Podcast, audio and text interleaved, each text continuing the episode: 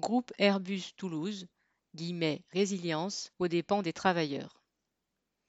1,1 milliard de pertes, 4,3 milliards dans les caisses, voilà les résultats financiers de 2020 publiés par le groupe Airbus le 18 février.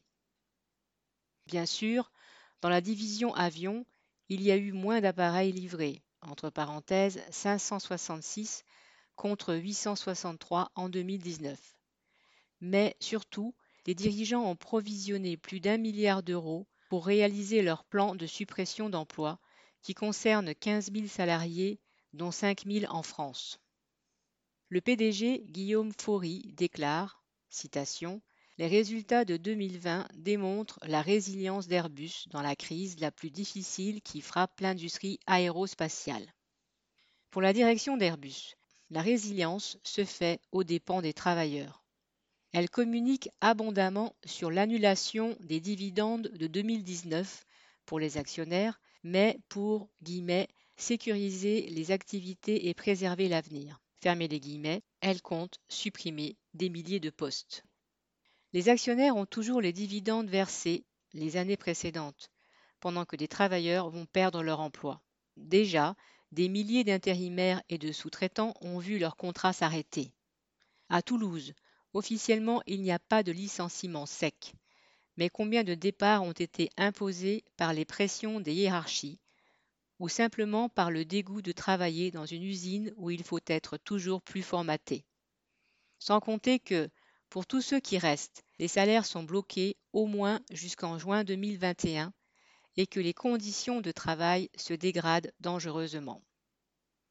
Ainsi, à la production ou un accord APLD, entre parenthèses activité partielle de longue durée, court jusqu'à fin 2022.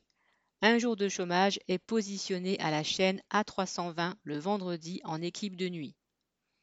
Mais il arrive que des travailleurs soient obligés de venir en heures supplémentaires de 4h à 6h30 quand ils sont d'équipe de jour. De même, certains ouvriers, sous prétexte qu'il y a un problème technique ou s'il y a un manque d'approvisionnement, sont avertis parfois au dernier moment qu'ils seront en chômage le lendemain. Ainsi, à certaines périodes, on peut ne pas travailler du tout ou être au taquet à d'autres, au choix de la direction bien sûr. La flexibilité, les patrons en rêvaient, l'APLD l'a faite.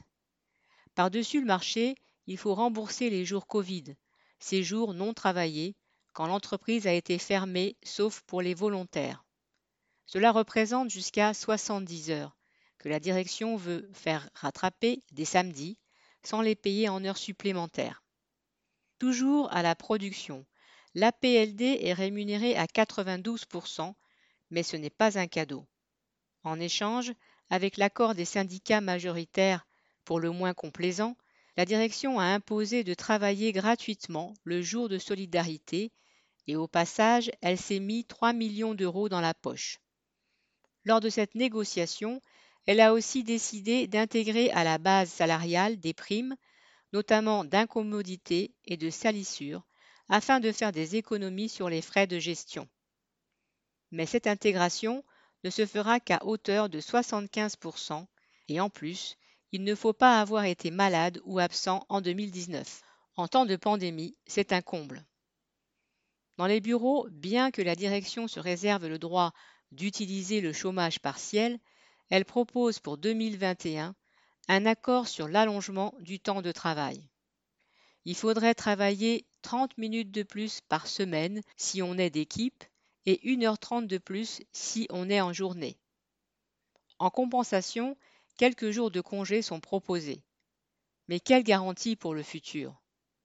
Plusieurs jeudis de janvier à la pause, des travailleurs de la chaîne ATR se sont réunis pour dire leur mécontentement suite à la perte de 300 à 400 euros parce qu'ils sont passés en journée et ont donc perdu la prime d'équipe et pour protester contre le mépris affiché de certaines hiérarchies.